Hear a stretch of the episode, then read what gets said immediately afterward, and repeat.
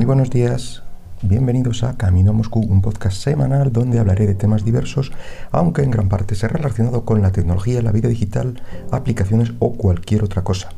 Este es el podcast número 130 del miércoles 18 de marzo del 2020. Y es un podcast pues marcado por la actualidad, eh, ya que bueno, pues tenemos en todo, en todo el país este encierro o cuarentena o bueno, estado de alerta, digamos, en general. Y bueno, viene a continuar un poco eh, con el podcast de la semana anterior, donde ya adelantaba pues, eh, que esto podía ocurrir. finalmente, como se puede ver, pues ha ocurrido y hablábamos de las medidas que se podían tomar para el teletrabajo, de, en fin, de lo que opinaba que, cómo debía llevarse a cabo, etcétera. Y bueno, pues al final, eh, eso fue el miércoles, pues empezó a implementarse el viernes para algunos en, mi lugar de trabajo y ya desde el lunes para todos. Y pues eso, llevamos eh, de momento dos días de esta manera y bueno, lo que nos queda. Em, y venía a comentar un poco la, la experiencia que he tenido eh, a la hora de, montar todo el entorno de trabajo, ya que mi caso es un poco particular porque he preferido trabajar con el equipo personal, eh, y que ya sabéis que es un, portátil con Linux, y, bueno, digamos que todo estaba planteado, mm, todas las herramientas que han facilitado, etcétera, pues estaba planteado para, Windows. Aunque bueno, se puede llevar casi todo. Mm, bueno, eh, lo comento por si alguien también nos ha eh, si os ha puesto este, esta problemática, pues se puede, en principio. Como digo, planteaban eso, no, evidentemente no hay equipos portátiles, digamos, para todos, entonces se había planteado o bien mm, trabajar en remoto, con escritorio remoto, en los equipos de sobremesa, por así decirlo, que se quedan en, la oficina, y nosotros conectándonos con un equipo personal eh, allí o traernos, el, el equipo directamente. Bueno, pues por no tener eh, más, más pingos, digamos, en medio, más monitores y más historias, eh, pues he preferido trabajar de esta manera en escritorio remoto y la verdad es que bien. Lo primero es encontrar un sustituto para, la VPN, para la conexión de VPN. con Linux, como digo, eh, ya que se proporcionaba solo con Windows, se ha implementado una VPN creo que de, Dell, o que facilita Dell, no sé si se llama Sonic Wall o algo así, eh, el programa es NetExtender, eh, que el que facilitaban, bueno, pues digamos que es una versión facilita para, entornos Windows, donde no te toma por, supuesto muchas cosas, el puerto, eh, el, dominio, etcétera. Bueno, pues encontré que había una versión para, para Linux, que fue la que estoy utilizando. Yo pensaba que iba a poder utilizar la conexión VPN de serie, digamos, que tiene Linux, pero no ha sido el caso. No ha sido el caso porque se utiliza bueno, pues otros protocolos, otras historias. Entonces, eh, pero bueno, el programa este estaba disponible, mm, no ha sido muy complicado de instalar ni de encontrar, pero bueno, es algo a, tener en cuenta. Eso sí, me obligó a instalar también el, entorno de ejecución Java, el JRE, pero vamos, son un par de órdenes más en el, en el apt y, fuera. Eh, el problema, el único problema que encontramos al principio fue que, digamos que se, dieron una serie de usuarios estándar que funcionaban todos con este programa en, Windows. Bueno, pues resulta que, Linux tiene una peculiaridad, por lo menos con esta versión de, conexión con el NetExtender de Linux, y es que trabajaba con una capa, digamos, extra de seguridad y tal, y al usuario había que, cambiarlo o que meterlo en un grupo concreto de trabajo pero vamos, la gente de sistemas lo dimos con esta eh, diferencia y, nada, en cuanto me pusieron eso, eh, sin ningún problema pude conectarme eh, a esta VPN facilitada. El siguiente paso, como digo, es ya que estaba en el, en, el equipo personal, bueno, pues me tocaba conectarme al, escritorio remoto de, de, mi equipo habitual de trabajo que estaba en Windows, se le ha habilitado el escritorio remoto, etcétera, etcétera. Vamos a empezar por el principio. Eh, antes de la VPN, como había problemas, eh, empezamos a utilizar AnyDesk, que es uno de estos que, mm, os he comentado de compartir, eh, compartir el escritorio, compartir lo que se ve. Y la verdad es que esto defrauda bastante porque es bastante lento. Está pensado para lo que está pensado, para pues eso, lo mismo que veo yo, ves tú, ¿vale? Puedes a lo mejor manejar un poco mi ratón, etcétera, pero no, eh, yo no veo viable trabajar de, esa manera. Y así lo comuniqué, digo, mira, así no, entonces pues así llegamos a eh, arreglar el tema que os he comentado de, la VPN. Y una vez que pude conectarme a la VPN, pues eh, faltaba conectarme al escritorio remoto. Así que encontré, ya había encontrado de antes y que lo tenía guardado en la recámara y efectivamente funcionó bien, es el Remina con dos M's y la verdad es que me he encontrado con un gran programa que, de momento ha funcionado muy muy bien.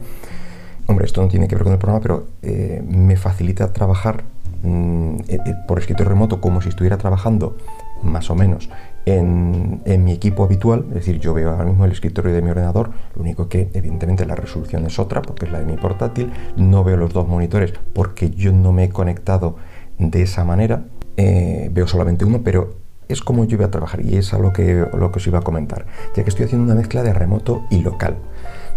Muchos compañeros están trabajando completamente en remoto, directamente como si estuvieran trabajando en su equipo. Eh, bueno, pues para mí eso en principio, como iba a tener solamente un monitor y tal, pues no era lo que más me atraía. Entonces he decidido trabajar un poco mezclado, aunque sí he conectado un segundo monitor para, digamos, el trabajo local en ese monitor y el trabajo en remoto en el, monitor del portátil. Bueno, esta mezcla de, remoto y local ahora os lo explico, pero lo primero decir que el, eh, programa este de Remine, eh, bueno, supongo que será el protocolo el que facilite estas cosas y es que estuve trabajando, estuve conectado a esta VPN algo más de 10 horas, una cosa así, eh, continuadas, y no, yo no tuve cortes y, las cifras la verdad es que están bastante bien, ya que me dio unos 80 megas de bajada, compartiendo escritorio, trabajando allí y tal, y 18 megas de subida. Eso en 10 horas no es nada, o sea que consumo mínimo.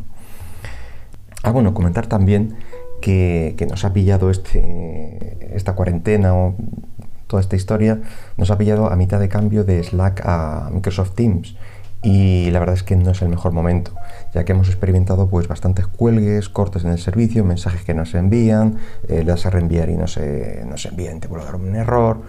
En fin, yo creo que no es el mejor momento eh, para hacer este cambio, ya que parece ser que ha sufrido una subida enorme y que ha debido colapsar los servidores de, Microsoft. Nadie se esperaba esto y yo creo que al final pues, se ha encontrado con un montón de usuarios nuevos y de equipos nuevos y cae cada dos por tres. Así que vamos a ver cómo nos manejamos allí, porque estamos eh, mitad y mitad, ya que esto tenemos una duplicidad de programas porque los dos son para comunicaciones y tenemos por un lado Slack y por otro Teams, en fin, que no es, no es lo más óptimo.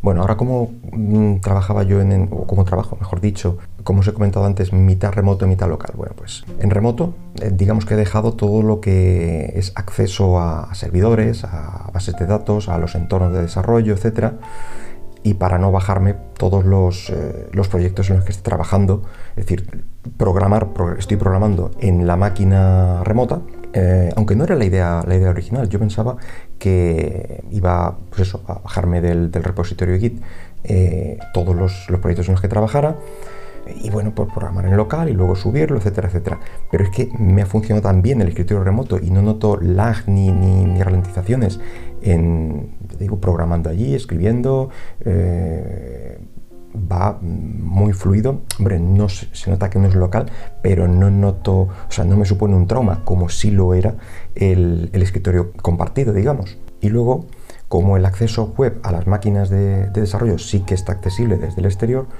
eh, y si no, pues sigo estando por la VPN en la red local, pues de esta manera eh, sí puedo acceder con mi navegador normal, accedo a lo que estoy programando y nada, de esta manera pues eh, trabajando bastante cómodo. Y así es como ha quedado el, nuestro entorno de, desarrollo en estos, en estos días y supongo que se mantendrá pues, durante toda la cuarentena. Bueno, decir que, el podcast al final no sabía si iba a salir por, eh, por todo, porque, por comodidad, por, eh, por, tiempo, no lo sé. Eh, al final, bueno, pues decidí actualizar un poquito todo lo que os avanzaba la, semana pasada y decir, bueno, pues que, aquí seguimos, vamos a intentar continuar el podcast mientras, mientras se pueda y haya cosas interesantes que contar. Y, hasta aquí ha quedado la, actualización. Ahora quiero comentaros un par de cosas que me encontré ayer, que te digo que hasta ayer no tenía muy claro eh, si, sacar el, podcast de hoy, pero es que me encontré con una cosa, una compra interesante y, la que voy a contar ahora una, una teoría deliciosa que me encontré ayer en un, en un hilo de Twitter y vamos, esto, esto tenía que comentarlo sí o sí y tiene mucho que ver con lo que estamos viviendo ya que según, eh, según los mm, conspiranoicos las redes 5G es la que están causando eh, esta enfermedad. Y una señorita eh, Kerry Hilson, una cantante estadounidense que tiene la friolera de 4,2 millones de seguidores en Twitter, bueno, pues publicó el domingo varios tweets que relacionaban directamente el coronavirus con las redes 5G. Eh, después ha borrado esta serie de hilos y tal, pero vamos que la gente, mm, este tipo de gente, claro, trata de advertirnos sobre la 5G. Hay durante años, hay, según ellos, hay peticiones, organizaciones, estudios por lo que está pasando, que son efectos de la radiación, que el 5G se lanzó en China el 1 de noviembre del 2019 y la gente empezó a caer muerta. y la verdad es que esta tipa, bueno, pues eh, no está sola y tiene un grupo anti-5G en Facebook y ha relacionado las redes 5G con el coronavirus y afirma que no es realmente un virus, que es todo culpa de, las redes 5G que se están montando. Afirmaba eh, un miembro de este grupo de, en Facebook que están tratando de asustarnos con un falso virus eh, cuando son las torres 5G las que están construyendo por todo el mundo. También afirma que cree que Bill Gates es el que inventó esta tecnología y todo es un esfuerzo por despoblar el mundo. Ojo, ojo a la teoría, ¿eh? Sostiene que las vacunas que están desarrollando para el coronavirus son realmente chips que serán implantados en la gente. Y esto ya te partes. Eh, no, se puede ser más copiranoico en esta vida. Bueno, siempre ha habido críticas en las redes 5G, eh, desde que se empezaron a hablar de ellas y bueno, eh, algunas voces, la verdad es que siempre que hay un, repunte tecnológico, siempre hay voces que advierten sobre que eso es malo.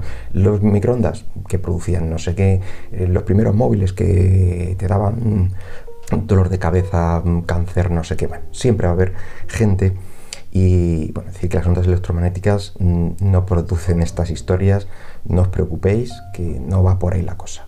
Y lo de relacionar a Bill Gates puede ser eh, por, una noticia que me encontréis que hubo, hay por ahí una charla TED donde Bill Gates afirma que no estamos, o afirmaba, mejor dicho, porque es en el pasado, era de hace unos años, afirmaba que no íbamos a estar preparados para la siguiente catástrofe a nivel mundial. Todo el mundo, eh, cuando él era pequeño, pues se pensaba que iba a ser una, una guerra nuclear o una tercera guerra mundial o algo así. Y bueno, pues se ha visto que no ha sido así. Él afirmaba que lo siguiente iba a ser pues algo de este estilo, un, un virus, una pandemia a nivel mundial y veríamos cómo no estábamos realmente preparados para, para, ello. Y la verdad es que no se ha quedado lejos. Yo la charla no la he visto, pero sí me interesará verla, a ver qué nos tiene que contar este hombre, por lo menos en ese trocito, a ver, a ver qué, qué se le ha ocurrido. Ah, bueno, decir que la, la teoría está fantástica de esta señora de eh, el 5G ha provocado el, coronavirus, eh, la he visto en tecnófilo.com, por si os interesa echar un ojo. Y vamos a comentar también una última noticia, como os digo, una, compra, eh, y es que Microsoft ha comprado eh, NPM, el Node Package Manager. De momento se desconoce la cantidad por la que ha comprado y bueno, pues esto viene a ampliar el ecosistema de desarrollo de la compañía junto a GitHub, que fue adquirido en 2018 y no faltaron las voces que, bueno, pues hubo bastante bulla ahí entre la comunidad de desarrolladores eh, que mm, aportaban y que utilizaban esta plataforma y hubo una campaña para abandonarla porque Microsoft quería adueñarse de todo su código, eh, bueno, ya sabéis, lo, de siempre. Y al final se ha visto que nada, simplemente la tiene, mm, es algo de su que le da un poco de músculo a la compañía, tiene un buen entorno de mm, buenas herramientas relacionadas todas entre ellas y, se supone que NPM, NPM va a ir por, por este mismo camino. Eh, ¿Y por qué lo han elegido? Bueno, pues porque JavaScript se está viendo que es uno de los lenguajes de programación más utilizados. Mm, bueno, al principio siempre era en, parte cliente, digamos, en el navegador, pero desde que se implementó Node, que también puede estar en parte servidor, mm, la verdad es que hay mucho uso de este, de este lenguaje y está siempre a la cabeza de los típicos listados de, de lenguajes más utilizados. Y bueno, NPM, como veis, es parte crítica en este mundillo JS y actualmente tiene 1,3 millones de paquetes y 75 millones de descargas al mes, que no es nada ahí. Al igual que pasó con, con las compras de GitHub, han tenido que volver a decir por activa y por pasiva que no cambia nada, que todo sigue siendo libre, que va a ser open source, etc.